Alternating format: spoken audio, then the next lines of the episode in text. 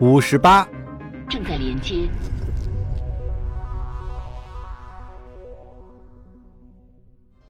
精华之域，维勒斯星座，拉蒂塞迪尔星系，行星六，卫星四，总统团队总部。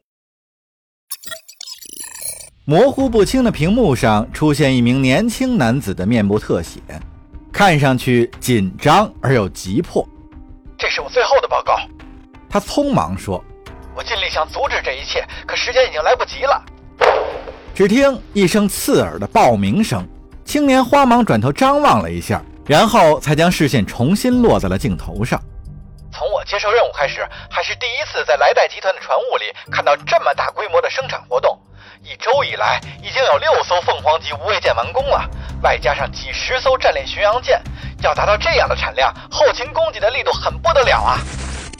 屏幕上猝然爆发了一阵静电干扰，真是难以置信，这些人的动力全部来自于刻骨铭心的恨意。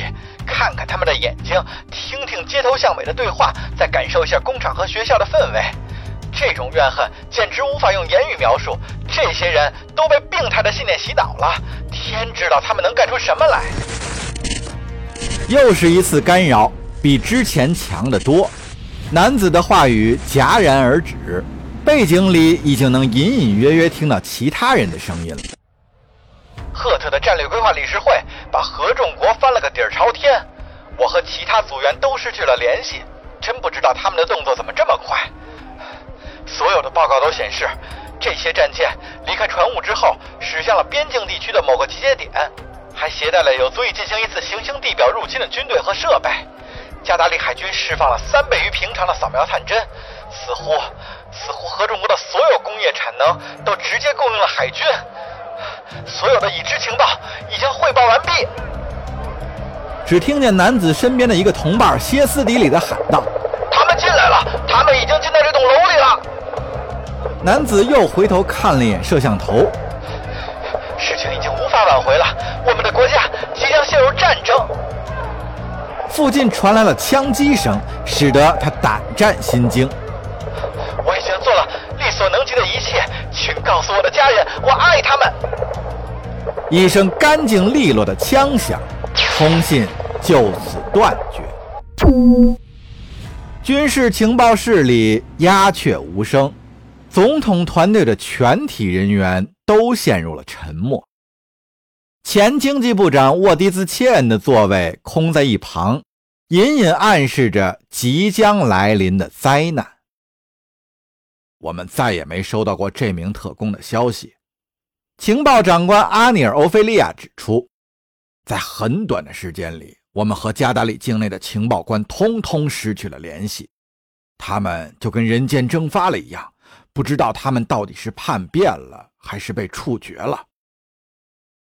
他们到底是干什么吃的？弗利坦总统大声下令。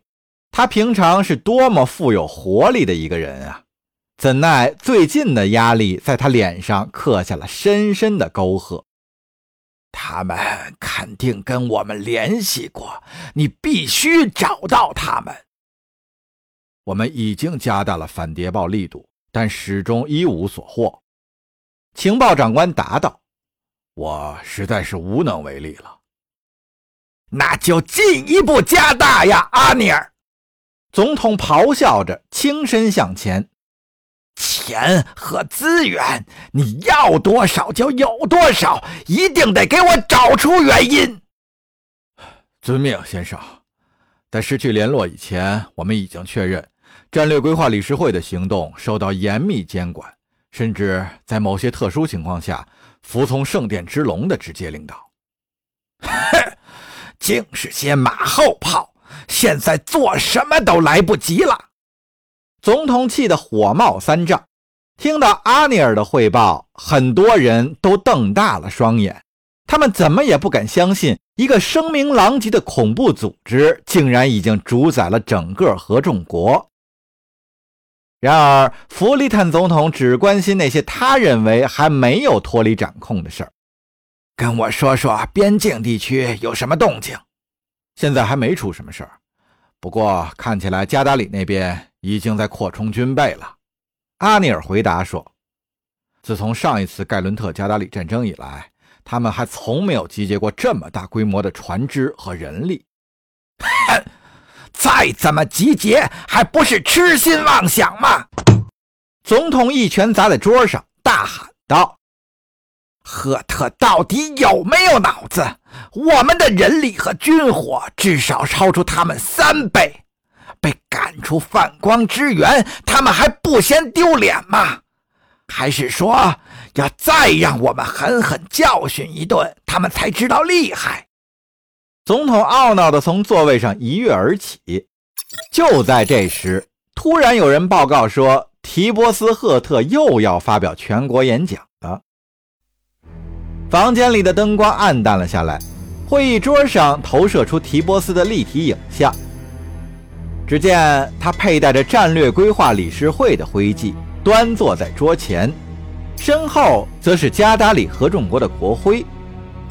但愿这个杂种能说话算话，呼吁冷静克制吧！总统愤然道：“加达里合众国的诸位爱国之士们，提波斯发话了。自从我上次发表演讲以来。”你们的报国热忱让我深受鼓舞。你们相信事情已经到了刻不容缓的地步，响应了国家的号召。倘若先辈们泉下有知，也一定会为你们的献身精神而感到自豪的。但是，早在见识到你们的义举之前，我就已经对这种精神有了充分的认识和了解。你们的紧迫感都来源于恐惧。那些生活在加达里空间站的人，你们惧怕莫卡楞的惨剧重演；那些聚居在加达里守星棚户区里的人，你们惧怕联邦的欺压。你们并不孤单，因为我们都生活在强邻的阴影之下，日复一日，年复一年，一直活得惶惶不可终日。哦。我已经认清了你们的动机，是恐惧驱使你们这么做的。我们并非怀着尊严和理性推动加达里民族走向未来，而是一味的缩进壳里，靠着森严的垒忍辱偷生。盖伦特总统之前联系过我，他要我请求你们国内的。和首星上的同胞们要保持冷静克制。他威胁说，如果我胆敢拒绝，就强制实行戒严法令。归根结底，这就是在胁迫所有向联邦请愿的人保沉默。在此引用一下他的话，他说：“我有责任阻止这种趋势。”而我回应说：“顺应民意才是我的职责所在。”面对威胁，我们加达里人只知道一种回应方式：如果只为求一时苟安，又将置民意于何处呢？唯有勇敢面对今日的恶意、背叛、欺诈和猜忌，才能让民意得到伸张。你们今日的义举必将永垂不朽。我们要粉碎心中的恐惧，驱散笼罩在我们头上的阴霾，为我们自己，为了力量和荣誉，为了只属于我们的加达里共和国，携手铸就一个全新的未来。亲爱的爱国者们，请你们记住，合众国从今日起开始实行强制兵役制。所有适龄的男女都应当接受兵检，判断是否具有为加达里战略规划理事会服役的资格。合众国的全体公民都必须承担同等的义务，为国作的延续尽一份力。我们都必须肩负起责任，保障下一代人的自由。我们要准备好自我牺牲，迎接接下来的黑暗岁月。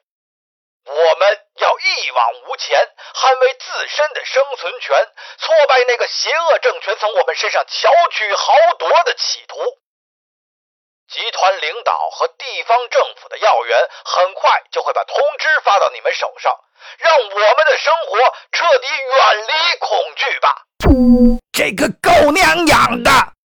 弗里坦总统按捺不住心中的怒火，气得破口大骂：“我向他倡议和平，他反倒来了个征兵总动员！”弗里坦两只手死命地揪着头发。把头转向那些窘迫不堪的内阁成员，真到了非要断交不可的地步了吗？弗利坦质问道：“有没有谁能提点意见？别逼我走下一步棋。”而众人黯然的表情已经回答了这个问题。